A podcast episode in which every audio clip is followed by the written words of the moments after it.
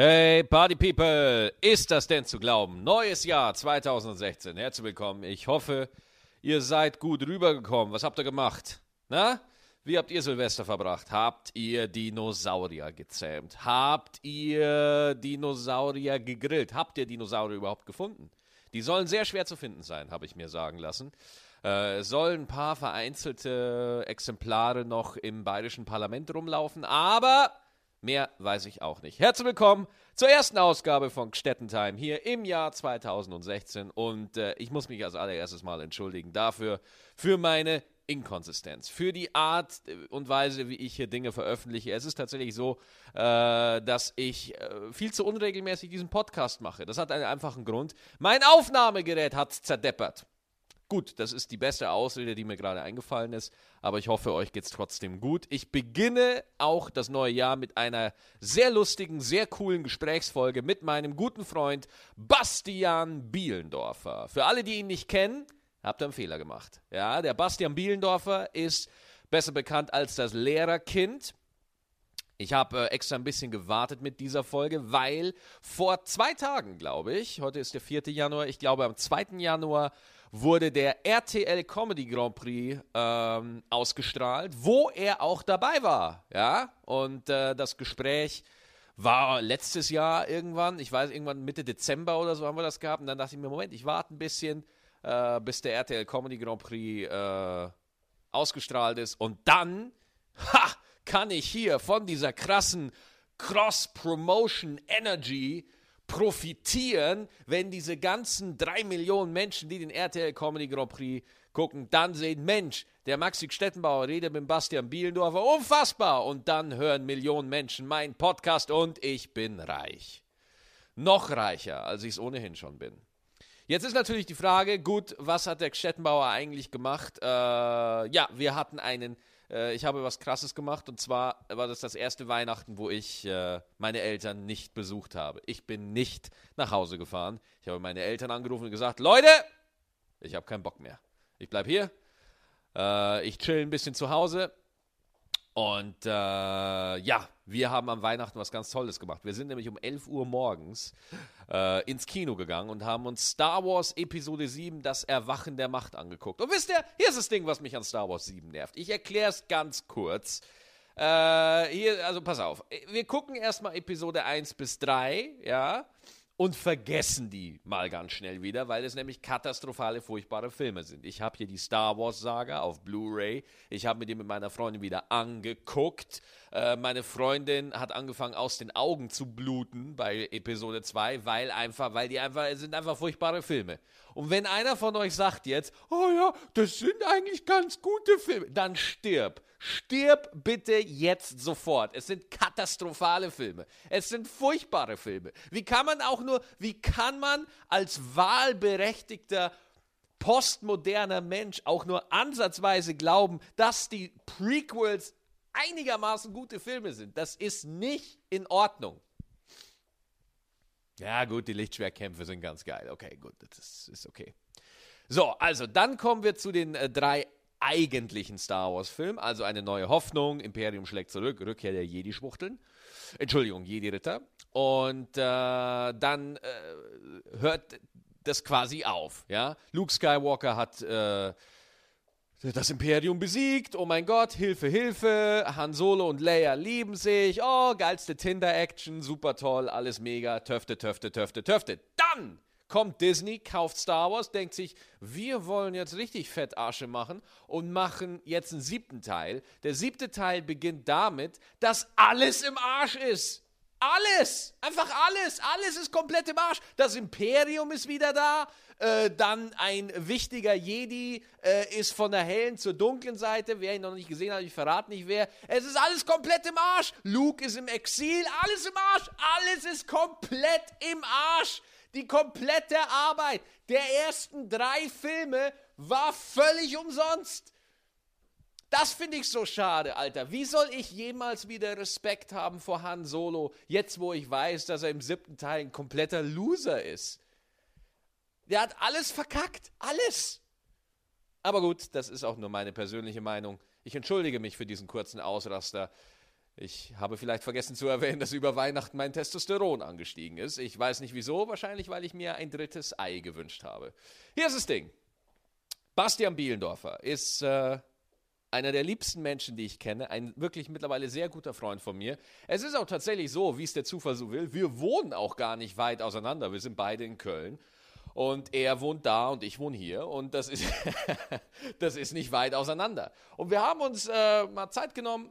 Er hat sich für mich Zeit genommen. Wir haben in seiner Wohnung ein bisschen gequatscht. Und wir haben sehr viel über künstlerischen Erfolg gelabert und den ganzen verquirlten Scheiß, über den sich nur Künstler, die auch wirklich die Zeit haben, um über so eine Scheiße zu reden, gemacht haben. Und äh, es war wirklich ein ganz, ganz tolles Gespräch. Es gibt nur ein Problem, die Batterie ging aus.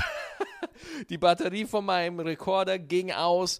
Äh, deswegen könnt ihr euch schon mal darauf einstellen, es wird definitiv einen zweiten Teil von dem Epos zwischen Bastian Behlendorfer und mir geben. Es war ein grandioses Gespräch und ich freue mich jetzt schon auf den zweiten Teil. Die nächste Folge Stettentime wird es geben am Donnerstag, wo ich mich auch schon sehr drauf freue. Und äh, jetzt wünsche ich aber erstmal viel Spaß mit Bastian Bielendorfer.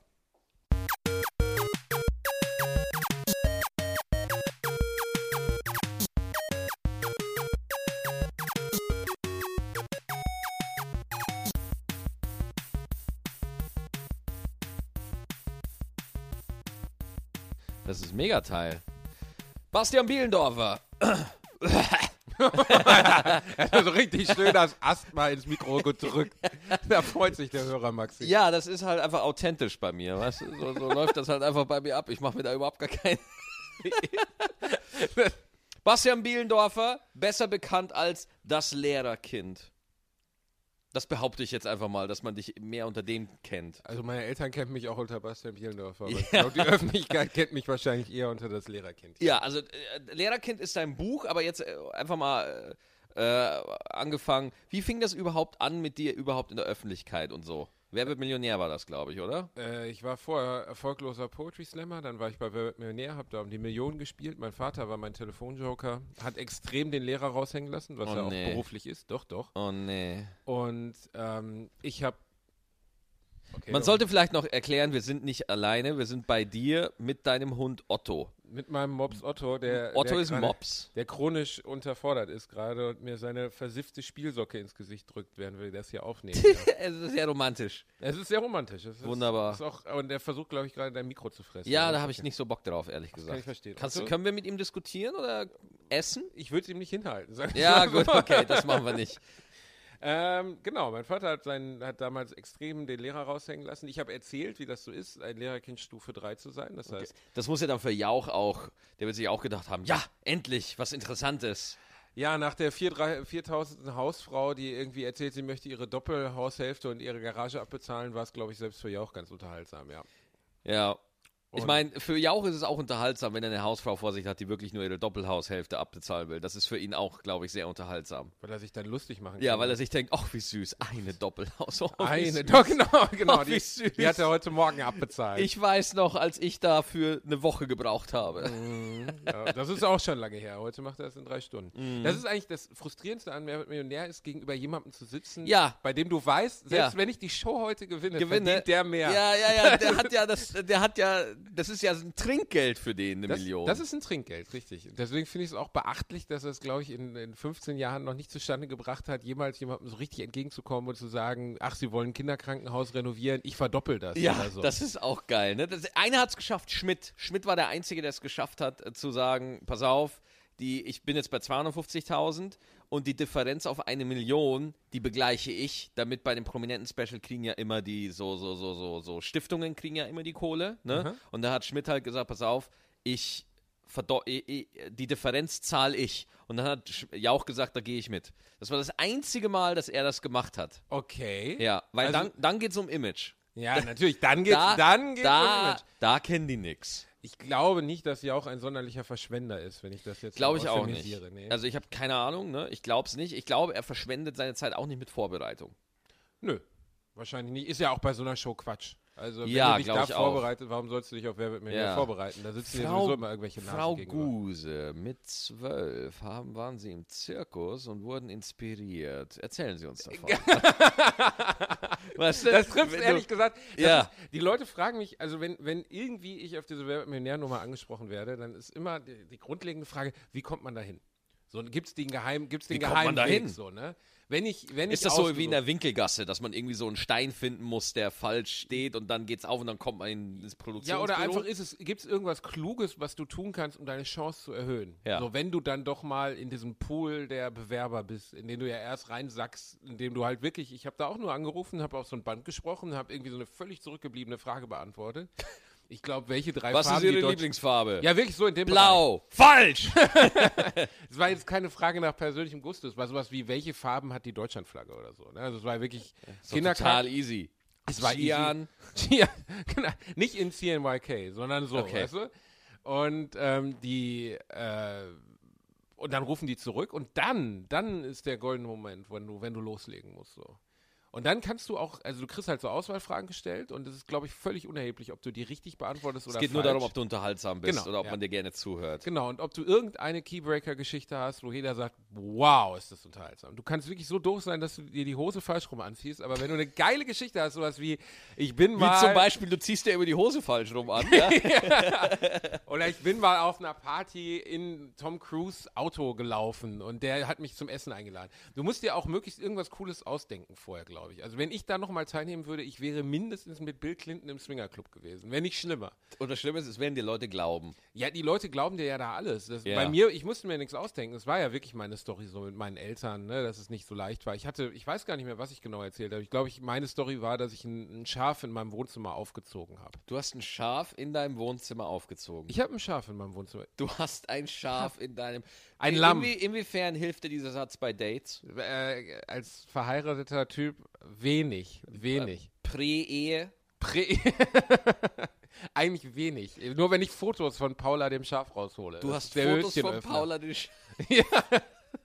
Alter, Ey, ich, bin, du, ich bin Paula, äh, ich bin, ich bin Lammvater gewesen. du warst Lammvater. Willst Du die hast ein, ein, du hast ja, du hast ein Lamm in deinem Wohnzimmer aufgezogen. Ich hatte wie? eine Zivildienststelle, die ich extrem gehasst habe. Ja. Also Und wirklich dann hast du gesagt, habe. boah, scheiß auf Menschen.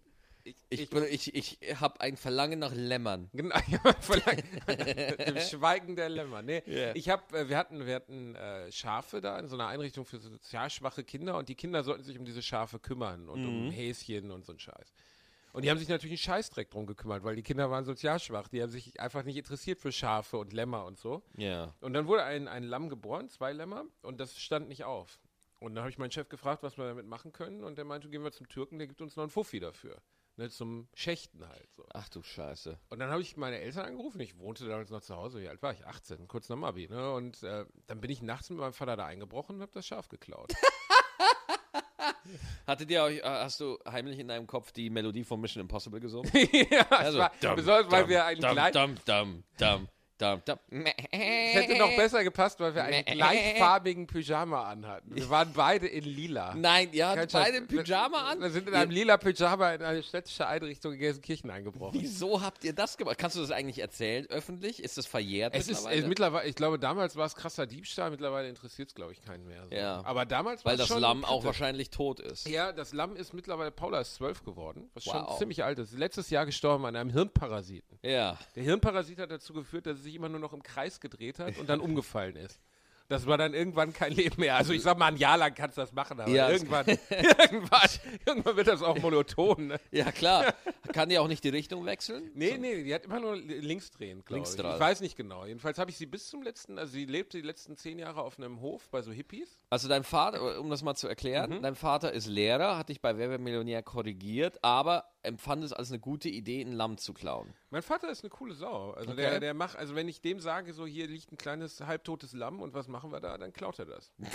Der war da völlig, also er- der kennt da auch, es war natürlich totaler Irrsinn so, ne? nachts in so eine städtische Einrichtung einbrechen und ein Lamm, allein ein Lamm klauen, ne? wie bescheuert das ist. Du kannst, also so ein Lamm, Lamm- lässt sich auch gar nicht einfach so klauen. Nee, ich glaube, das ist ziemlich tricky. Wie habt ihr das da rausbekommen? Ich In mein, einem Kartoffelsack. Wo habt ihr den Kartoffelsack her? Von meinen Habt ihr Eltern, den ne? auch geklaut? Wir hatten oder? einen Kartoffelsack, da haben wir das Lamm reingesteckt und die Story ist, ich habe es auf dem Arm gehabt, wir fuhren nach Hause Ja. und ähm, in, im, ich saß auf dem Frontsitz, mein Vater steuerte und ich hatte das Lamm auf dem Schoß in diesem Kartoffelsack und uns, uns fuhren Bullen vorbei und guckten ins Fenster. Und sehen, sehen mich und meinen Vater in einem lila Pyjama mit einem, Sch- mit einem Lamm auf dem Schoß, mit einem Kartoffelsack und die sind einfach weitergefahren. weißt du mal, in Gelsenkirchen Ja. ist das noch nicht mal was Besonderes. Da, ist das, da läuft das unter Daily Problem so. Da ist es einfach egal. Die sind einfach weitergefahren. Das hat keinen First World. Problems. Genau. Und mein, mein Schaf war auch noch im Fernsehen danach. Ach, kam dann irgendwie Vox oder RTL oder Blitz so? und Tough und Ja. so. Ja, kein Scheiß. Ich äh, konnte damit nichts anfangen. Ich bin weiter zur Arbeit gegangen, weil mein Vater hatte einen Schüler, der in der Redaktion der Bild-Zeitung saß oder so. Als Schüler, Reporter oder ja. frag mich nicht. Ja, ja. Und dann hat die Bild-Zeitung darüber berichtet. Verrückte Lehrerfamilie hat Lämmchen. Und dann war es auf einmal, stand auch ein Fernsehteam bei uns im Wohnzimmer, als ich nach Hause kam. Und der Typ von der Produktionsfirma war am geilsten, weil ich meinte, wen interessiert das? Und er meinte so, Titten und Tiere geht immer. und dann war es wirklich so im Fernsehen, meine Eltern sitzen im Wohnzimmer und die konnten ja auch nicht erzählen, dass wir es geklaut haben. Nee. Deswegen mussten die irgendeine so Das eine wollte ich grad Story fragen. erzählen. Und Ja, wir haben es gefunden. Ja. Der Basti war spielen und kam mit einem Lamm wieder. Ich habe mir verboten, in irgendwas davon vorzukommen, aber meine Eltern sitzen im Wohnzimmer und ein Freund von mir hat es gesehen, rief mich dann an im Fernsehen und meinte, Alter, deine Eltern sehen wie, aus wie von einer Sekte. Weil meine Mutter hatte halt ein Schaf auf dem Schoß, mein Vater hatte den Boxer auf dem Schoß und dann redeten sie so einen völligen Mumpitz davon, dass sie dieses Schaf im Wald gefunden hätten oder auf einer Weide oder so. Also völliger Irrsinn und sie hätten es dann einfach mitgenommen, weil sie halt totale Tierschützer wären und so. Weil du konntest halt nicht sagen, wir haben es der Stadt Gelsenkirchen geklaut. Das wäre rein rechtlich ein Problem gewesen. Ja, aber Moment mal, irgendwo muss doch dieser ursprüngliche äh, Lammbesitzer muss doch irgendwo gesessen sein und dann das- sein Schaf im Fernsehen, seine Paula im Fernsehen sehen und denken, Moment, das ist doch mein Lamm. Der Lammbesitzer war der Chef meines Zivildienstes, wo ich keine sehr schöne Zeit mehr hatte, nachdem ich dann durch war. Ich bin da am nächsten Tag wieder arbeiten gegangen. So, ne? also, es gab natürlich riesen Streit, wo ist das Lamm? Ich habe immer behauptet, ich hätte es nicht, bis der Fernsehbericht rauskam. Dann, äh, aber was sollten die machen? Die konnten ja jetzt nicht mit, mit zwei Macheten bei uns zu Hause vorbeikommen, das Lamm noch nachschächten. Ja, aber Also. Anzeige oder irgendwie sowas? Nee, es hat sich irgendwie erstaunlicherweise so rausge... Also, ich meine, es ging meinem Chef, glaube ich, hauptsächlich darum, das Vieh loszuwerden. Und das war der humanste und angenehmste Weg, wenn der Zivi es zu Hause aufzieht. Und das war auch ganz cool. Ich bin mit dem Lamm wirklich auch spazieren gegangen in der Innenstadt und so. Ich bin mit, mit, mit bei H&M rein. Die war Sch- stubenrein. Das war total strange. Du kamst bei H&M rein und mich fragte einer, was soll denn das? Ich sage, ich bring das, bring die Wolle vorbei. Aber mit dem. So, das heißt, du bist mit dem. Du glaubst mir die. Scheiße nicht, ne? Doch! Das ist wirklich passiert. Nein, das Schlimme ist, ich traust dir zu 100% zu, Basti. Ich traust dir zu 100% zu, dass du sowas machst. Das, heißt, du läufst mit einem La, hattest du dann auch eine Leine? Äh, Paula ging direkt hinter mir. Die, Keine- ich war, die, ich war die Leine Mutter. oder So. Du nicht? brauchst keine Leine. Die ging, das ist, also wenn ein Lamm auf dich geprägt ist, ist das hundertmal krasser als ein Hund. Die geht nicht weiter als einen Meter weg. Das Problem an dem Lamm ist, die haben, also Schafe sind im Allgemeinen nicht sonderlich kluge Tiere. Mhm. Zwei Tage dauert's, dann hat es dich vergessen. Ja. Und ich meine, komplett vergessen. Ich habe das auf diesem Gnadenhof abgeführt, bin eine Woche später hingefahren, die hatte keinen Schimmer, wusste nicht mehr, wer Die du bist. nicht mehr, Ach bin. du Schande. Das war sehr traurig für mich. Hätte ich auch nicht gedacht, dass ich bei Städtentime mal über meine, meine Du musst das Mikro. Sodomie-Geschichten auspacken würde. Ja, welche Sodomie-Geschichten? Entschuldigung, ich meine, dafür hast du doch Paula viel zu sehr geliebt, Ja, um mir sowas anzutun. das sagst du. Sie war meine erste Freundin. Weird. äh, so, also, wer wird Millionär? Saßt du dann da, du kamst auf eine Frage, wo du die Antwort nicht mehr wusstest, Aha. hast deinen Dad angerufen, der ein Telefonjoker war. Dein Dad ging ran ich meine, zu dem Zeitpunkt warst du ja schon ein Star, muss man ja sagen. Ne? Also du warst bekannt als der Lammwächter von Krefeld, Gelsenkirchen. Gelsenkirchen. Gelsenkirchen, äh, Held der Zivis. Du hattest, also ich kann mir schon vorstellen, dass du eine lokale Prominenz hattest dadurch. Ja, ich meine, du bist der einzige Typ, der mit einem fucking Lamm durch die Innenstadt läuft. Das äh, Lokalprominenz, du meinst als geistig Gestörter, der mit einem mit einem Zuchttier spazieren geht. Ja. Ja, ja. Das, doch, das war ich definitiv in Gelsenkirchen. So, und dann kam dein Dad bei Wer wird Millionär? Mhm. Und äh, an, ich habe die Situation nie gesehen. Okay. Aber was ist dann passiert? Ähm, ich hatte vorher mit ihm abgemacht, äh, dass er, wenn er dran geht, ich ihm die Frage stelle. Die Frage war, die Renaissance ist die Wiedergeburt, Punkt, Punkt, Punkt. Jetzt kannst du natürlich als Bildungsbürger und kannst du sofort beantworten, oder Maxi? Ja, du, die. Renaissance ist, also ich gebe dir die Auswahlmöglichkeiten, Antike, Mittelalter, Gotik oder Barock. Oh, weiß ich nicht. Das war's schon? Ja. Mehr nicht? Ja. Willst du mal raten? Nö. Oh, Ich hätte Antike gesagt, aber. das wäre richtig gewesen. Ich Ja. habe Barock gesagt und äh, das war nicht richtig. Dann habe ich ihn angerufen. Ich hatte ihm halt gesagt, okay, hör zu, ich, ähm, ich äh, bitte dich, hör die Frage, gib die Antwort und dann können wir noch quatschen, so, ne? Weil das halt äh, immer das Unangenehme ist, wenn du Leute bei diesem Telefonjoker siehst, die erst noch fragen, wie geht's Tante Hetty und ist Ja. eigentlich alles okay zu Hause Ja. und geht's euch gut und so. Und äh, ich, erst ging er nicht ans Telefon. Es ist wirklich genauso, wie du es aus dem Fernsehen kennst. So, Mhm. ne? Also es schellt das Telefon und du hörst dieses, diesen Herzschlag über dir. Genau, du hörst dieses. Du dumm, du dumm, Genau du das. dumm. Das ist wirklich so. Ja, ja. Und du sitzt da und schwitzt dir die Scheiße aus dem Leib, weil du denkst, warum geht der nicht ans Du Telefon? dumm. Und er ging nicht ans Telefon, weil er nicht wusste, wie man das Handy bedient. Er hat es einfach nicht angekriegt. So, ne? Er ist völlig hektisch geworden und er ist auch davon ausgegangen, die hatten ihm gesagt, ähm, es wären, wären mehrere, also es würde so schellen mehrmals. Es hatte aber einen durchgehenden Klingelton und dann hat er gar nicht erst versucht, dran zu gehen. Weil er dachte, das kann nicht der ja auch sein, wenn das einen durchgehenden Klingelton hat. So denkt mein Vater. Und als er dann drangegangen ist, ist er Der der, meint also, derjenige, der ihn anruft, bestimmt den Klingelton, Ja. der auf seinem Handy ist. In der Welt meines Vaters ist das so. Es war ein Handy von RTL. Ne? Und ähm, als er dann drangegangen ist, habe ich ihm die Frage gestellt. Er hat Antike gebrüllt und einfach aufgelegt. Sofort. Antike! Antike, bam! Bam! Nach drei, Geil! nach drei Sekunden. Ja. Die Leute haben gelacht. Äh, Jauch musste lachen. Mir war es peinlich. Ja, und, natürlich. Ähm, dann haben wir halt darüber gesprochen, wie das so ist, ein Lehrerkind Stufe 3 zu sein. Lehrerkind Stufe 3, warum Stufe 3? Mutter in der Grundschule, Vater im Gymnasium, Lehrer und mein Onkel war der Direktor. Boah. Hm. Düster, ne? Ja, das war auch nicht schön. Also ich kann mir, also ich sag dir ganz ehrlich, ich stelle mir Lehrer nicht als nette Menschen vor. Also, Alle? ja, alle. Generalisieren? Ich bin da rigoros. Generalisieren, das auf Differenzierung basiert. Ich äh, habe viele nette kennengelernt, nur nicht in meiner Schulzeit. Erst danach. Ja, ja. Bedauerlicherweise erst danach. Ich habe ich hab auch mittlerweile coole Lehrer kennengelernt, nur unterrichten tun die mich nicht mehr. Das, Ja. das ist Hat, halt ganz wie war deine angenehm. Schulzeit? Boah, mir ging die total auf den Sack. Ich fand's ganz schlimm. Lehrer, Schüler, alles? Nee, generell alles. Alles. Alles. So, äh, das lag halt daran, weil ich halt nie irgendwie einen Zugang zu irgendwas gefunden habe. So, ne? Also so gar nichts? zu gar nichts. nee. Warum? Äh, weil weil nee, die Counter-Strike nicht unterrichten, oder? Wo ich gut war, war ich Ge Geschichte war ich gut. In Geschichte war ich gut. Äh, Mathematik hat's dafür ausgeglichen, da war ich scheiße. Du hast gerade auch Antike richtig geraten. Das ist ein Indiz für dein, für dein Geschichtswissen. Äh, dann irgendwie, dann hatten wir, das Ding ist, wir hatten da so, kennst du PCB, das Fach PCB? Das gibt's nur in Bayern, glaube ich. Physik, Chemie und Biologie, das ist PCB.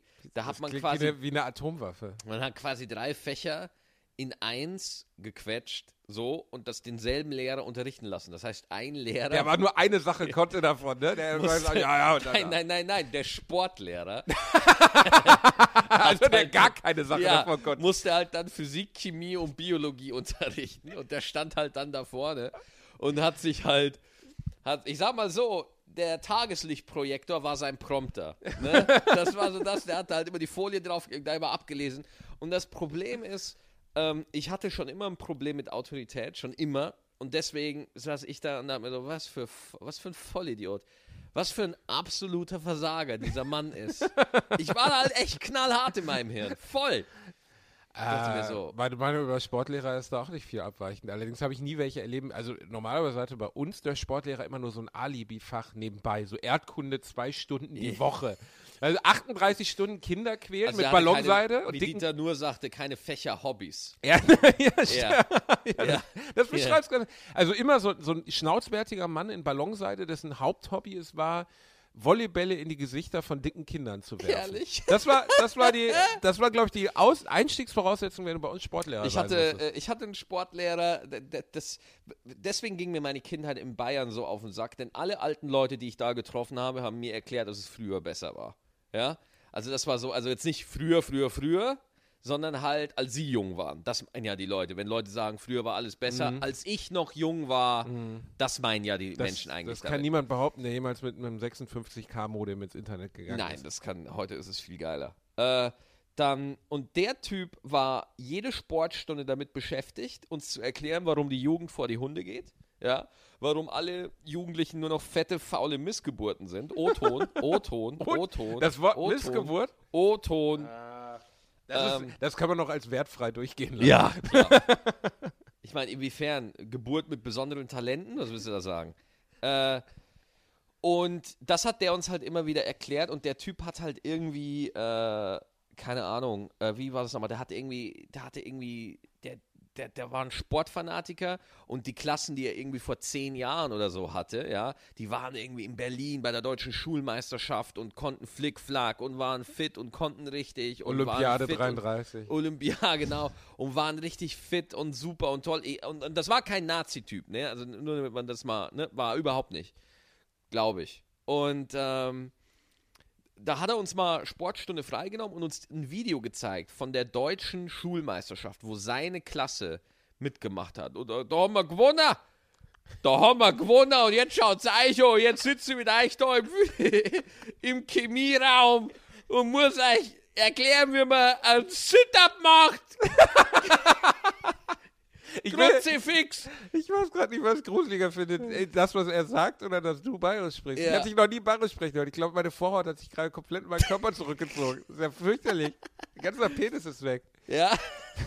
Ja, ich habe dich zur Frau gemacht. Guckt's euch an. Ich kann's gar nicht. Das ist ja geil. Lass es bitte. Obwohl es stimmt, glaube ich, wirklich, dass die Kinder früher, also jetzt vor Gameboy und so, weißt Ja. du, in den 70ern, als sie Natürlich noch waren nichts die hatten, fitter. die waren fitter. Natürlich waren die fitter. Die mussten, Tim in dem, Thaler die mussten so. in dem Wald Pilze sammeln, Basti. Natürlich waren die fitter. Die mussten ums Überleben. Die mussten, die mussten Lämmer erlegen. Wir sprechen ja? jetzt nicht von Hänsel und Gretel, aber ich meine so die Kinder in den 70ern, weißt du, die so zehn Stunden am Tag auf dem Bolzplatz. Ja. Mich muss, ich wurde zum Fußballverein gefahren, habe dann eine halbe Stunde trainiert, bin beleidigt nach Hause Ja, gegangen. so. Ich war auch mal beim Fußballverein. Torwart. Ich war auch Torwart. Ja. Warst du auch Torwart? Ich war, ich war bei einem Spiel des TUS Ja. Rotthausen gegen den TUS Unkendorf, war ich Torwart. Ja. Und wir haben 24 zu 1 verloren. Es gibt allerdings die Sage, dass ich während des Spiels kacken gegangen bin. Ich habe nämlich die Regeln nicht verstanden. Aber, mein, Wie die Regel nicht verstanden. aber ich, ich hatte kein, ich hatte nie Wettkampf. Regel Nummer eins, Harndrang nur außerhalb der Spielzeiten. Ich bin auf jeden Fall auf Klo gegangen. Angeblich gab es in der Zeit, in der ich nicht im Tor stand, weniger Tore für den Gegner. Also es war eigentlich war ich, war ich sogar, ich habe glaube ich mehr Tore für den Gegner gemacht in der Zeit, als ich da war. Okay. du? Ich habe sie noch so reingelenkt. Ich war echt scheiße. Ich war aber in jedem Vereinssport scheiße. Ich hatte mal, ich habe immer so Momente, äh, ich war, wurde mal aufs Feld gerufen und habe dann irgendwie einen Pass bekommen und irgendwie habe ich da so einen doppelten, dreifachen Übersteiger gemacht, ja, wo ich selber keine Ahnung habe, wie ich das gemacht habe, aber dann habe ich halt drei Leute aus Versehen ausgespielt. Und du bist heute noch eine Legende in dem und bin Verein. noch eine Legende in dem Verein, der ahnungslose Gstettensaubär, ja, der irgendwie geil, der irgendwie Ronaldo ist, selber aber nicht weiß, dass es ist, ja. Und dann habe ich halt tatsächlich ein Tor geschossen. Ich habe tatsächlich ein Tor geschossen. Als Torwart? Weil, weil nein, weil niemand wirklich gecheckt hat, wie ich das gemacht habe und die Leute sich kaputt gelacht haben, weil sie an meinem Gesicht sehen konnten, dass ich es selber nicht glauben kann, dass ich da gerade ein sportliches Wunderwerk vollbracht Aber habe. ist es nicht schön, ein, ein, ein kurzer göttlicher Moment, so ein Funke, weißt du, der so kurz. Der deprimiert mich aber nur. aber, ja, aber der Funke, der dann direkt wieder weg ist. Ja, ich meine, Ronaldo wacht ja, jeden ja. Morgen auf und die Funken sprühen und du hast diesen einen Funken und du weißt aber nicht, wie es kam. So. Das ist, als Ahnung, wenn du ein Gedicht schreibst, das so unfassbar weltbestimmt toll Ja. ist und danach nur noch Pipi-Kaka-Scheiße. ich habe immer Angst, wenn ich neue Comedy-Nummern schreibe, dass das die beste Nummer wird. Ich habe eher Angst, dass es die schlechteste wird. Schau Ja? doch mal, ich habe, guck mal, also äh, äh, es gibt ja dieses Phänomen des Mojos. Ne? Kennst du das Mojo? dass wir alle nur ein bestimmtes Ja. Maß an Mojo haben. Ja, ja, dass, dass du nur eine kreative Energie hast, die begrenzt ist. Genau. Und Guck dir, ga- ganz einfach, sag mir einen Gegenwartskünstler, Mhm. der, der seit 40 Jahren auf der gleichen Qualität Kunst schafft. Sei es jetzt ein Musiker, ein Comedian, ein Filmemacher. nur Mittermeier, Nicht auf, also, Grönemeyer, ich meine, wenn du drauf stehst, ja, ja, Grönemeyer ist schon ein Beispiel, wo ich sage, okay, ich finde die alten Sachen trotzdem stärker. Das ist wie bei den Stones, weißt du, die spielen 40 Jahre, aber trotzdem wollen alle Painted Black ja, hören. das Ding so. ist, bei den alten Sachen warst du auch noch stärker. Meinst du jetzt ich in meinem Material? Du Saftsack? Nein, nicht im Material, im, im Alter, meine In meiner ich. Wahrnehmung. oder was? Ja, Du glaubst einfach, dass die Wahrnehmung des, aber es ist doch auch so, wenn neue Leute jetzt, sagen wir mal, ich würde meinem Sohn, ich habe keinen, aber ich würde jetzt Otto Ja. die Rolling Stones vorspielen. Und ich Ja. würde ihm alle Stones-Platten der letzten 30 Jahre vorspielen. Dann würde sehr wahrscheinlich mein Kind sagen, mach nochmal Painted Black an oder mach nochmal Satisfaction an. Genau, Keiner nein, würde sagen, nein. oh, leg doch mal die Voodoo Lounge Das, ein. das würde ich nicht nochmal sagen. Ich meine, es gibt heute genügend Leute, die wirklich glauben, dass Star Wars Episode 2 der beste Wars-Film ist. Nein! Doch. Das gibt es nicht, Maxi. Es ist, es ist auch Konsens, dass Doch. es nur drei Indiana Jones Teile Ja, gibt. Der vierte wurde leider nie gedreht, weil Harrison nee, aber Ford Witz, nicht wenn, konnte. wenn du jetzt die Kinder, die in der Zeit, Nein, als das- die neue Trilogie kam, groß geworden sind, und wenn du die jetzt fragst, die finden die ganz, ganz okay. Die verstehen die alten Filme gar nicht mehr. Die sehen so, warum sieht das so scheiße aus? ja, das hat aber was, das hat ein bisschen was mit technologischem Fortschritt und so zu tun. Nein, das hat Ne? damit zu tun, welchen Dingen du als erstes ausgesetzt wirst. Damit hat das was zu tun. Du meinst, wenn man, wenn man heute mit Nicki Minaj aufwächst, kann man die Beatles nicht mehr wertschätzen danach? Doch. Wir reden ja aber vom selben Künstler. Okay. Wir reden ja vom Katalog eines Künstlers. Aber es ist doch einfach, es fühlt sich doch oft so an, egal wen du dir nimmst, dass das äh, sich anfühlt, als wenn die künstlerische Batterie eines Tages leer gelaufen das hat wäre. aber was mit dir zu tun und nicht mit dem Künstler. Ich glaube, das hat wirklich, in vielen Fällen hat das etwas mit dem Konsument zu tun und nicht mit dem Künstler. Der Künstler macht einfach, was er macht. Ja. Ich meine, bei mir ist es genauso. Ich habe jetzt neun TV-Total-Sets, ja, und für jeden anderen ist das und das Set das Beste. Ja, also Ich fand alles schlecht. Ja, danke sehr. Aber zum Beispiel jetzt beim aktuellen gab es ganz viele, boah, du hattest aber auch schon bessere und dann sagen andere, boah, das war das Beste überhaupt. So, das gibt's nicht. Also, Ich glaube auch nicht, dass du jetzt schon in einem, in einem Zustand bist, wo man von verbrauchtem Mojo sprechen kann. ich glaube, frag bei dich in 30 Comedians ist das auch nicht so. Vielleicht ist es bei Comedians auch nicht auch wirklich nicht so, weil da auch die, weil du dich an als Comedian theoretisch immer wieder an neuer Aktualität hochziehen kannst. Ja, klar. Aber die, die Stones oder solche Bands oder auch Bob Dylan, den ich verehre, verlieren irgendwann den Zugriff zum Zeitgeist. So. Es wirkt irgendwie alles oll und muffig, wenn du es hörst. Oder wenn es dann auf neu getrimmt ist, du hörst die neuen U2-Sachen an oder so, dann wirkt es anbiedernd. Das ist aber, Oder Coldplay. Oh, Coldplay. Was für tolle Platten die gemacht haben. Ja. Heute ist es, das ist, als wenn Rihanna auf eine Diskokugel furzt. Das ist die Hölle auf Erden. Das will kein Mensch hören. ja, außer Die 14-Jährigen heute, oder? die 18 Millionen Menschen, die Platten kaufen von denen. Ich sag ja nicht, dass Kom äh, Kommerz und Qualität sind nun wirklich noch nie in irgendeiner Weise eine, äh, eine hohe Korrelation gewesen, Maxi. Also ich meine, die größte Scheiße verkauft sich am besten. Ja. Aber wenn du auf das Övre eines Künstlers schaust, ist es oft so, dass es eine, einen Hoch an einer Schaffensphase gibt, meistens am Anfang oder so kurz nach dem Anfang, und dann ein dauerhaftes Abfallen in Regionen. Schau dir Spielberg an. Spielberg, Spielberg ist das beste Beispiel. ich halte den für den Film, der soll ja auch sehr gut gewesen sein. Der Bridge ja of Spies, ja, den der keiner soll, gesehen hat. Der soll auch wieder sehr gute Kritiken gekriegt. Ja, wir, Entschuldigung, mein Dann- Lieber. ja, ja, Moment, ja. ich muss einhaken. Du sagst gerade, den keiner gesehen hat. Wer hat gerade gesagt, dass Kommerz und Qualität nicht einhergeht? Du widerlegst, du kommst gerade mit einem Kommerzargument. Oh, der Film, den keiner gesehen hat. Das sagt nichts über die Qualität aus. Auf Metacritic. Weiß nicht, wie viel der da hat, ne? Aber 73. keine Ahnung, aber äh, das, der, der soll gut sein. Ich habe ihn nicht gesehen, was ein Problem ist, aber ich glaube nicht, dass man Spielberg das so... hat einfach, Spielberg hat einfach bei mir seine, hat es einfach verspielt. So, ja, weißt du? bei dir. Ja, aber auch bei allen anderen, auch alle meiner Generation. Als ich ich habe mit einem Freund in Indiana Jones 4 gesessen, der hat geweint neben mir. Der hat Ja, geweint. Ich dachte, ja. Mhm. der hätte eine Nachricht auf dem Handy bekommen, dass seine Oma gestorben ist. Der hat geweint. Weil das, das war, als wenn Spielberg und George Lucas seinen, seinen Jugendheld vergewaltigen würden. Hm. Es, war, es gibt so eine South Park-Folge, weißt du, wo Indiana Jones reinkommt Ich und kenn die. gefistet wird. Ja, ja, ja. Ja, und das, das ist Von exakt Spielberg so. und von Lucas. Genau, Ja, ja, und ja. so war das, weißt du, und seitdem könnte George, also die, die können es nicht mehr rumreißen. Also da müsste Indiana Jones 5 kommen, müsste mich aus den Socken blasen. Hm. Allerdings ist es natürlich auch ein perspektivisches Problem, umso älter du wirst, du kannst nicht mehr mit der gleichen, mit, diesen, mit dieser kindlichen, unfassbaren Begeisterung Star Wars einsehen, wie damals, als du ihn das erste Mal gesehen hast, 1989 Mhm, oder so. Das funktioniert halt nicht. Ne? Also ich weiß noch, wie ich als sechs, siebenjähriger das erste Mal Indiana Jones gesehen habe. Ey, mein Vater musste mich vom VS-Rekorder wegziehen. So. Ich konnte nicht mehr. Ich musste das nochmal sehen. Wenn das, und heute sehe ich die und ich fühle mich unterhalten und ich erinnere mich daran. Aber ich kann mich nicht an einen Film der letzten zehn Jahre erinnern, wo ich mit dem gleichen inneren emotionalen Investment drin saß. Deswegen glaube ich auch nicht, dass es etwas mit dem Künstler zu tun hat, sondern glaube ich, hat es halt wirklich auch mit, mit dir. Also ich glaube einfach, dass, dass sich äh, der Mensch so ändert und dass sich auch das Konsumverhalten so ändert und die Art, wie man Dinge wahrnimmt. Äh, mir fällt das immer wieder so krass auf bei Richard Pryor. Ne? Also wenn du dir heute Richard Pryor anguckst, dann denkst du dir so, ja gut, ne, ist halt ziemlich Standard. Ne? Wenn du dir aber überlegst, dass der das vor 40 Jahren gemacht hat. Vor 40 Jahren war Richard Pryor wirklich Avantgarde, ganz vorne, der Wahnsinn. Ja, nur jetzt, wo die Zeit vergangen ist und er leider, leider tot, äh, wirkt das halt nicht mehr so krass, weil halt Zeit vergeht, neue Sachen kommen auf den Markt, verändern den Geschmack, Geschmäcker verändern sich, entwickeln sich.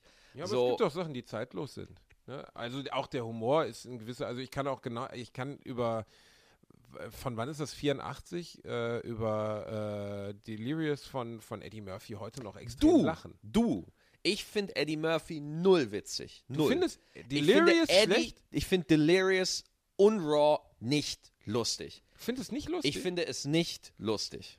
Okay. Ich gucke mir das an und ich verstehe den Hype und ich verstehe, warum so viele Leute den krass finden. Aber der hat auf mich nie Ich meine, er hat einen gewirkt. roten Latexanzug an. Ne? Ja. Und, und er redet nebenbei ungefähr natürlich geil. 20 Minuten über AIDS und Homosexuelle, was 1984 durchaus Ja. noch Comedy-Thema war. Ja, ja, gedacht nein, so, nein, nein, nein, es ist heute auch noch Comedy-Thema. Ja, aber du würdest es so heute nicht mehr nein, verarbeiten. Das, das, das äh, schrecklich gealtert, einige Sachen. Ja, du sitzt, ich habe das gesehen, Ich ich, meine, habe da du kannst, gesessen. das geht halt, also ich kann es ihn halt auch nicht mehr gucken, weil sobald jemand irgendwie, ich sag's jetzt mal, Faggot sagt, schalte ich aus, das interessiert mich dann einfach nicht. Das finde ich einfach Ja, furchtbar. gut, aber es ist ein Teil seiner Zeit. ne? Also Natürlich. es sind, Zeit so, und jetzt auf einmal wirst du kontextsensibel. Auf einmal berücksichtigst du Kontext, berücksichtigst du Umstände. Deswegen, als die ersten Beatles-Sachen rausgekommen sind oder so, oder die ersten Stones-Sachen, oder die ersten Stones-Sachen, das war eine komplett andere Zeit. Das war weltverändernd, als das rauskam. Ja, heute ist es einfach eine andere Zeit. Heute releasen diese alten Kracher ihre neuen Sachen in ein neues Umfeld, wo halt die Zeit einfach ein bisschen anders ist. Es sind immer noch die Stones. Es sind immer noch die Leute, die das gleiche Zeug machen wie vor 40 Jahren. Das, was sie an die Spitze gebracht haben, wo sie ja nach wie vor noch sind. Also die spielen ja immer noch Stadien wie blöd, ja. Und deswegen glaube ich einfach, dass sich die Gesellschaft verändert und der Künstler wächst halt mit, nur das wirkt halt, halt anders. Ich glaube, dass sich dann die Werke schon verändern. Ich glaube auch, dass sich die Werke verändern. Ich glaube, ich, das ist ja jetzt auch nicht generalisiert gesagt, dass Mhm. jeder Künstler, der 30 Jahre auf dem Markt ist, nur noch Scheiße produziert. Das war nicht meine Aussage. Es ist nur oft zu erkennen, dass du so, oder du hast das Gefühl, zumindest als, als Empfänger, ne, ob es jetzt bei Musikfilmen oder sonst was ist, dass es immer so eine Hochzeit gibt. Oder, weil ich, ich habe die Beatles nie erlebt. Also Ja. Ich kann das gesamte, kann mir Ja. den gesamten Und mir Setup gefällt von den Beatles fast gar nichts. Fast gar nichts gefällt wir mir. müssen von es leider jetzt abbrechen. es ist, also Mir es gibt, es gibt, weil verstehst du, es gibt so, das wäre jetzt, das wäre der Moment bei einem Date, so, weißt du, wenn ich mit einer Frau ausgehen würde und die würde sagen, würde so einen Satz sagen, ich würde aufstehen. Ja, weil du auch nicht auf Frauen mit Haltung und Courage stehst. Ne? Das ist natürlich klar. Ich ne? stehe auf Frauen mit Geschmack. Wenn eine Frau Ja, sagt, ja. ich höre alles, das ist das Schlimmste. Das ist das Schlimmste. Das ist das ja. Allerschlimmste. Dann möchte ich immer hingehen und möchte irgendwie kroatische Schuhplattlermusik auf einem Akkordeon vorspielen und sagen, hör's! Hör's zwei Stunden lang. Hör's, Das ist das Allerschlimmste. du haltungslose Bitch, du! Du kannst doch nicht ernsthaft sagen, dass dir vieles der Beatles nicht gefällt. Natür äh, natürlich kann ich das sagen. Das ist mein persönlicher Geschmack. Ja, aber das ist ja, das ist einfach falsch. Man kann So. ja aber, Geschmäcker sind verschieden, aber es gibt und- auch Sachen, die sind tendenziell jetzt, aber, jetzt sehen wir mal an, falsch. den, den größten Vorteil, den die Beatles haben, ist, dass es sie nicht mehr gibt. Ja? Weil dann hätten die nicht mehr Alben machen können, die dir nicht mehr gefallen. Verstehst du? Wahrscheinlich richtig. Wahrscheinlich, sie, sind, sie sind von ihrem frühen Tod erlöst worden. Das ist, ähm, Deswegen das Schlimmste, was Kurt Cobain hätte passieren wäre können. alt zu werden. Wirklich, ich, ich, ich habe letztens, ich bin ein riesen Nirvana-Fan. Also ich habe wirklich alles und habe auch die Originalplatten. Ich finde Pearl Jam besser.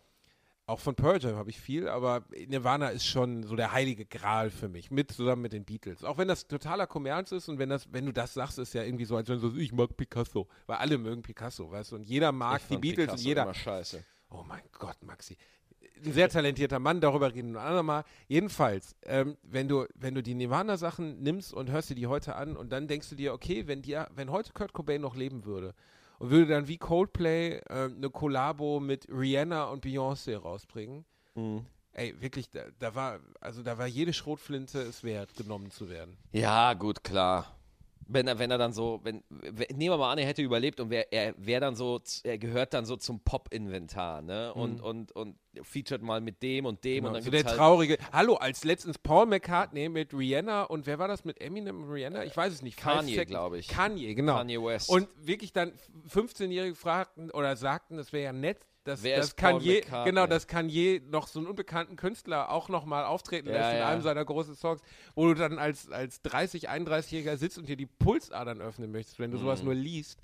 Ähm, Paul McCartney hat wahrscheinlich Pech gehabt, so alt zu werden, weil er gerade in der, in der Phase ist, ich meine, der Mann ist ein Genie. Ein Freund von mir hat mir mal ein Bild geschickt, der ist ein wahnsinniger Paul McCartney-Fan, wo Paul McCartney vom Papst steht.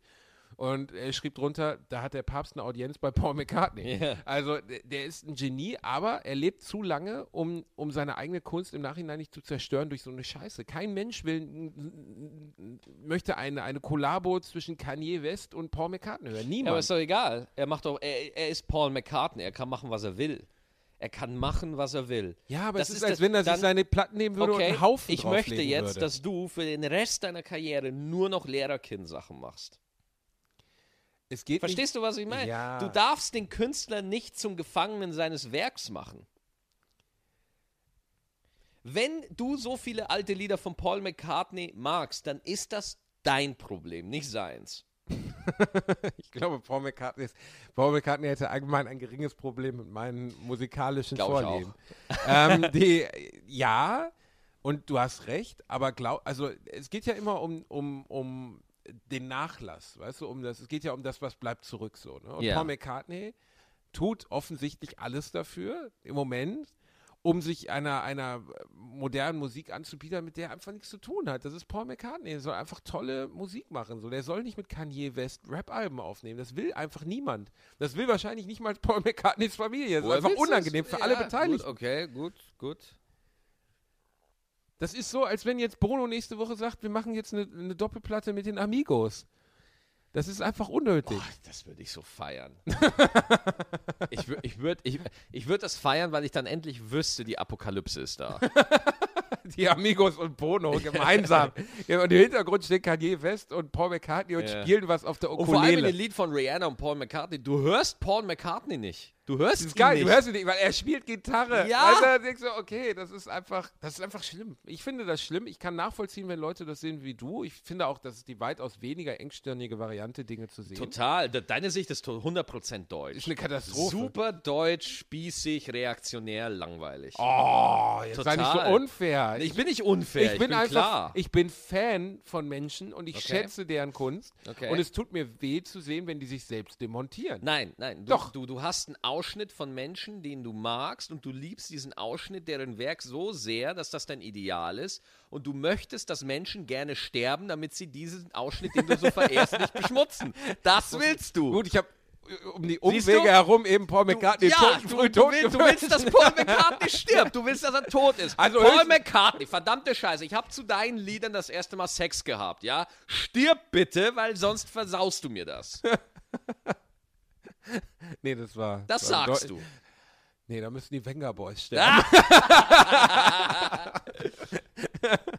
Gott, die Venga Boys waren auch so eine Katastrophe, bist, ey. aber du bist, wie alt bist du nochmal? 26. 27. 27. Das heißt, vier Jahre trennen uns noch. Ich bin Bravo Hits Generation 4. Nee, nee, nee, nee, nee, nee, nee. Vier Jahre trennen uns noch, vier Jahre trennen uns immer.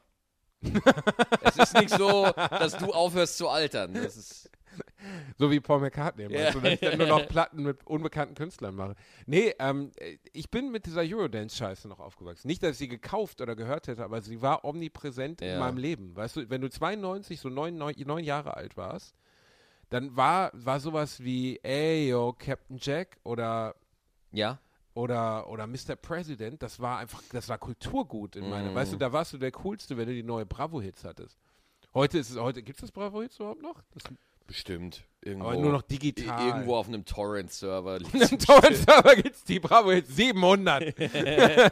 und da ist immer noch, ey, yo, Captain Jack Ja. drauf. Aber solche, solche Alben und Compilations sind ja komplett für den Arsch eigentlich, jetzt wo es Spotify gibt. Äh, ich halte Spotify für die größte Erfindung seit geschnitten Brot. Also das ist, ähm, ich weiß, dass die Und Musikindustrie Paul am Stück McCartney wird dir leider nicht recht geben. ja, weil er ist auch der Einzige, der da nicht drauf ist mit den Beatles. Also, Ja. wen gibt es bei Spotify nicht? Aber es weißt gibt du, Metallica nicht, Spot, es gibt Paul McCartney McCartney nicht. Ich glaube, die Ärzte gibt es auch nicht. Die Ärzte gibt es nicht, aber die gibt es ja auch nirgendwo. Also die, ma die machen, die Ärzte machen ja jetzt Schlager. Darf ich das sagen? Darf ich das Schlager? sagen? Ohne Scheiß. äh, äh, hast du die, die letzten, ich, ich finde die Jungs super. Ich finde, das sind super sympathische Künstler. Ich finde, äh, das, was sie geschaffen haben, ich meine, hallo. Mhm. Lüge, Lüge, Stur Lüge, Lüge, was? Lüge, Sturm nach, Sturm, äh, hier, wer heißt es? Schrei nach Liebe Schrei ist nach letztens Liebe. Platz 1 der besten deutschen Songs aller Zeiten geworden. Ja. Muss man nicht unterschreiben, aber ist ein sehr guter Song. Ja, gut. Aber was die Ärzte in den letzten Jahren an Output hatten, genauso wie die Hosen, das ist 1A Volksgartenschlager. Das ist Horror auf, auf Beinen. Ich finde, das ist Folter, mir sowas anzuhören wie äh, an Tagen wie diesen, weißt du, wo jeder noch zurückgebliebene fünf, fünf Ja, Hirnzellen, klar. Hirnzellentyp im Vollrausch das noch grölen kann. Das ist doch, ich kann nicht nachvollziehen, wie so große Künstler wie die sagen, das ist jetzt die Mucke, die wir releasen wollen. Weil den, den Hosen wird es gut genug gehen, so weißt du. Den, die, die, also ich sag mal, der Campino, der muss sich jetzt nicht mehr Sorgen machen, ob er die Doppelhaushälfte auch ohne Günther Jauch abbezahlt Ja, ja. bekommt. Und trotzdem hauen die so Songs raus, wo du einfach nur so in Schamesröte davor stehst und sagst, zeig das mal den, den Hosen von 1995. So. Ja, äh, das ist auch wieder so dieses Ding. Wenn, ich meine, die sagen, boah, die alten Sachen waren besser. Ja, dann hört ihr doch die alten Sachen an. Die gibt's ja. Ja, aber ich möchte ja die aktuellen Künstler erleben. Ja. Wenn es die noch gibt. Ja, also, aber das, das sind halt die aktuellen. Das machen sie halt gerade. Aber glaubst du, dass die komplett dahinter stehen? Also, dass die sagen, yo, das, Das ist der geile heiße nicht. Scheiß? Das weiß ich nicht. Das war, ich kann mir vorstellen, dass wenn Campino da auf seinem Weltverbesserungstrip ist und da irgendwie einen Song released, äh, dass dann seine Band irgendwie sagt so, ah, Digga. Aber ich glaube, die sind an dem Punkt, wo es einfach offiziell egal ist. Ja, wahrscheinlich. Ja, äh, also sie haben ihren kommerziellen Höhepunkt erreicht, ne? Mhm. Also durch genau diese Musik haben die nochmal ein richtiges Cash gemacht, so. Ja, Die ja. haben vorher schon bei den Großen mitgespielt und jetzt, denke ich mal, sind die Hosen unter den deutschen Künstlern mal locker die reichsten innerhalb weniger Jahre Das geworden. kann sein, ja, ja. Erschreckenderweise. Und ähm, das hat halt mit Punk für mich einfach gar nichts mehr zu tun. Das ist nicht mehr Punk, ne? Nee, das ist ist wirklich strange, nicht mehr ne? Punk so. Ich bin auch nicht, ich, ich habe nicht den, wie soll man sagen, ich bin nicht der, der zu entscheiden hat, ob die Do Toten Hosen Punks sind, so, ne? Und ob die Punk machen und ob das, was die, ob die, was die tun, richtig ist. Aber ich schaue mir eine Band an und ich stehe auf das, was die tun oder nicht. Und ich finde es einfach schade, wenn ich eine Band sehe, die aus meiner Sicht völlig vor die Hunde geht. Das ist, als wenn Kurt Cobain heute Seifenwerbung für L'Oreal machen würde, so, weißt du? Da würdest du da auch stehen und sagen, was, das ist nicht Kurt Cobain, was ist das? Das passt einfach nicht. Naja, gut, aber äh, wir leben ja heute in so einer Zeit, wo so Crossovers gefeiert werden. Ich meine, als Snoop Dogg bei Katy Perry irgendwie mit Gummibären gesungen hat, fanden alle geil. Wer hat was? So, Das, das, du meinst Katy, Katy Perry Katy Perry, und ja. Snoop Dogg. Haben zusammen? Ja, Snoop Dogg, äh, Hat, hat wenigstens Paul McCartney die Gitarre so- gespielt. nee, ah, nee, die haben mal so ein Lied zusammen aufgenommen, wo Snoop Dogg auch dabei war. Ich weiß nicht mehr, wie es Ey, Snoop Dogg ist seit 1992 Ich so high, dass er gar nicht mitkriegt, was er Ja, aufnimmt. California Girls, glaube ich, war das Lied. Ah, ja. Das war so einer der früheren Werke von Per- Katy Perry. Da hat sie noch so ihre Stimme gesucht, aber Aber übrigens auch absolute Foltermusik. Also äh, für mich wäre, also der, der, der schlimmste Tag, äh, da gehen ein paar gehen, aber also so halt eine Kom Popmusik. Nee, so, nee, nee, nee, es ist nicht Popmusik. Popmusik, ja, es ist Popmusik, aber es ist wirklich der unterste, also die unterste, es ist äh, nur noch eine Stufe darunter kommt dann schon äh, für mich Ballermann-Schlager. So. Ja, ja. Also weißt du, Pink oder so, das hat irgendwie immer noch so ein, das hat noch so einen Kniff, dass ich sage, ja, die, die hat eine Identität für mich. Aber Katy Perry, I Kissed a Girl und äh, boah, das ist so, das ist so durchamerikanisiert, so künstlich, Naja, so es, ist halt, geplant. es ist halt so, wie heute Kunst gemacht wird. Es wird geguckt, wie es vermarktbar ist. Es geht um Image, es geht um. Ja, es geht ja nicht um Inhalt. Es ging ja nie um Inhalt. Wir leben in einer inhaltsleeren Zeit. Die Batterie ist bald leer. Wirklich, wir haben die Batterie von dem Ding leer Wir geredet. Ich habe immer noch nicht über meine, meine, meine tollen Thesen Nee. von gestern Abend geredet. Welche Thesen Sollt- von gestern Abend? Ich, ha, ich habe gestern Abend den Film Ex Machina gesehen. ja. Und Worum der ist geht's da? aus meiner Meinung das absolute Meisterwerk dieses Jahres. Kann ich jedem empfehlen, der das Mhm. jetzt hört. Es geht, äh, es ist fast ein Kammerspiel. Es spielen nur drei Personen faktisch als Person wirklich mit. Es geht um einen, einen Mann in einer gesichtslosen Firma, Blue Book, die größte äh, Suchmaschine der Welt. Mhm. Deren Besitzer ist so ein, ja, wie soll man sagen, äh, orientalischstämmiger Mark Zuckerberg-Verschnitt. Mark Zuckerberg, Mark Zuckerberg-Verschnitt. Äh, ultrareich, lebt irgendwo fernab der Zivilisation in einer unfassbaren Villa, die so eingebunkert ist und hat in dieser Villa ein, ein Projekt geschaffen, nämlich zu versuchen, künstliche äh, Intelligenz zu bilden, die den Turing-Test besteht. Und der Turing-Test basiert auf dem Gedanken, geht auf Alan Turing zurück, äh, einen, einen Roboter oder einen Computer zu bauen, bei der Kommunikation mit dem Menschen nicht mehr auffällt, dass es sich um einen Roboter handelt. Also so die Kommunikation, die wir beide gerade miteinander Ja. haben. Wenn ich jetzt ein, ein, ein Roboter wäre, du würdest es nicht merken. Nee. Bevor du, ich bin eher ein Roboter als du. bei deinem Musikgeschmack vielleicht. ja. Ähm, und äh, es geht letztlich darum, dass dieser junge Programmierer, der in der Firma arbeitet, gewinnt eine Woche an, an, in der Villa mit diesem Supermilliardär, der sich allerdings überraschenderweise natürlich als psychopathisches Arschloch herausstellt. Und äh, der hat eine junge Frau gebaut, Ava, und Ava ist, ist zumindest optisch noch erkennbar als Roboter, weil sie Drähte und durchsichtige Teile hat und Mhm. so, ist aber im, in der menschlichen Interaktion nicht mehr unterscheidbar. Und es dreht sich halt die ganze Frage darum, was, was ist menschlich, was ist nicht menschlich. Und dann habe ich darüber eine Kritik gelesen über den Film, nachdem ich ihn gesehen hatte und wirklich begeistert, weil ich werde jetzt nicht spoilern, wie er ausgeht. Ja. Es ist einfach ein sehr empfehlenswerter Film. Auch für Leute, die mit Science Fiction nichts anfangen können. Es ist jetzt nicht so eine ähm, verquaste, verkopfte Scheiße, sondern es sind wirklich unterhaltsame 100 Minuten mit einem tollen Ende, einem tollen Anfang, sehr schneller Pace. Also es passiert alles sehr, sehr schnell. Du musst nicht ewig warten, bis die Story in Gang gerät. So, die Figuren werden kaum eingeführt. Also es startet mit, der Programmierer gewinnt diese Reise und fährt dann direkt Ah, okay. hin. Also ich glaube, innerhalb der ersten Minute sind die schon in der Villa. Mhm. Es wird nicht irgendwie lange eingeführt, wo der herkommt. Ist auch unwichtig für die Geschichte. Und da habe ich heute Nacht ganz viel gelesen über Superintelligenz. Also wann äh, in der Kritik, die ich gelesen habe, war ein Artikel verlinkt, der auf, äh, wie heißt es nochmal, Wait, Wait, äh, Why Not, nee, Wait But Why. Wait but why. Wait ja, but super. Seite. Waitbutwhy.com. Wait Unbedingt but- geile Artikel, super. Wirklich eine gute Seite. Super Seite. Sehr ausufernde Artikel, aber da ging es halt genau um die Frage, wann erreichen wir die sogenannte ASI, also Artificial Superintelligence. Mhm. Und die wird definiert über die, es gibt drei Stufen von äh, künstlicher Intelligenz. ANI, das ist Artificial Narrow Intelligence. Das haben wir heute schon, sowas wie äh, dieser Deep Blue. Also Mhm. das sind Computer, die extrem spezialisiert sind auf eine Aufgabe, Schachspielen, was auch immer, ne, die diese Aufgabe in einer Präzision erfüllen können, die wir Menschen nicht mehr erreichen können. Also die Blue rechnet so viele Durchgänge in einer Sekunde, das kann das menschliche Gehirn nicht mehr bedienen. Aber er ist nur darauf ausgelegt. Und die Artificial Superintelligence ist die Intelligenz, die so fernab unserer menschlichen Vorstellungskraft ist, ähm, dass sie, dass, sie- dass wir uns schon nicht mehr vorstellen können, überhaupt, was diese, was diese, diese Computerprogramme überhaupt auslösen. Ich will jetzt nicht total verkopft werden, aber der Gedanke dahinter ist, dass das Wachstum von Prozessoren, das kennst du ja sicherlich auch, Ja, ja, alle exponentiell paar ist. Jahre verdoppelt sich Alle das. paar Jahre ja. verdoppelt. Und diese ganze, das exponentielle Wachstum führt letztlich dazu, dass wir voraussichtlich in 30 Jahren spätestens etwas bauen werden, das in der Lage ist, diesen Turing-Test zu bestehen. Und das dann, da, da fängt die Superintelligenz an zu lernen. Und zwar Mm. wirklich zu lernen. Und zwar selbstständig. Also so gesehen die eigene Intelligenz immer weiter zu erhöhen.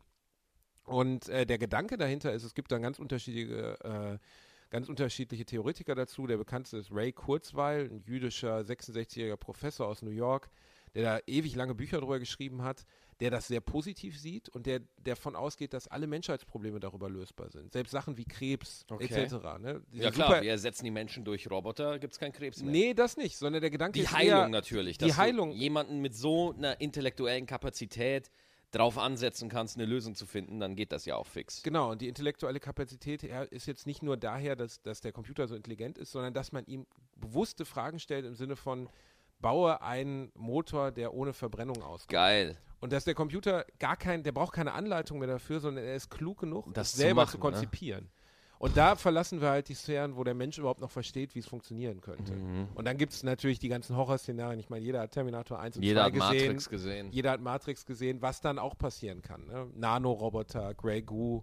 Der Gedanke zum Beispiel, dass man, dass man Nanoroboter bauen kann, die in deinen Körper injiziert Uah. werden und sich selber, selber vervielfältigen. Da ist wiederum das Problem, dass wenn, wenn die außer Kontrolle geraten, ist dieser Gedanke, dass wenn die sich auch exponentiell vervielfältigen, dann würde aus einem Nanoroboter, der sich exponentiell vervielfältigt, würde innerhalb eines Tages würden so viele werden, dass sie die komplette Masse der Erde verbrauchen würden. Boah, what the fuck. Und das ist, das ist natürlich nur, das ist nur ein Gedankenspiel. Gedankenspiel, ist ein klar. Gedankenspiel, aber es führt vor Augen, was exponentielles Wachstum heißt. Und ich kann dir das Wait But Why nur empfehlen, weil es extrem beeindruckend ist. Ähm, Ja. Allein der Gedanke, was wir vielleicht noch mitkriegen werden. Wir sind beide in den 30ern, Ja. in den 30ern und wir sind dann alte Männer. Aber der Gedanke ist Dann sogar, kommen die Nanobots und machen uns wieder jung. Und dann sitzen wir wieder hier und beschweren uns, warum die Künstler von heute nur noch Scheiße abliefern. das ist, äh, das ist eine der Sachen, die Ray Kurzweil sagt. Er ist 66 und will nicht sterben. Und äh, er ernährt sich von 200 Vitaminpillen am Tag und lebt nach einer unglaublich harten Trainingsplan, bla bla bla, weil er diesen Punkt noch erreichen möchte, an dem die Technik weit genug ist. Weil er sagt, dass Tod und Sterben wird von uns Menschen immer so selbstverständlich als Naturgesetz gesehen, dass alles stirbt. Ja. Das wäre aber kein Naturgesetz. Das wäre einfach nur unsere Wahrnehmung, weil das nun mal dem entspricht, wie wir es seit Jahrtausenden erleben. Es ja, stirbt ja. alles. Aber dass das so sein muss, ist nicht vorgeschrieben. Mhm.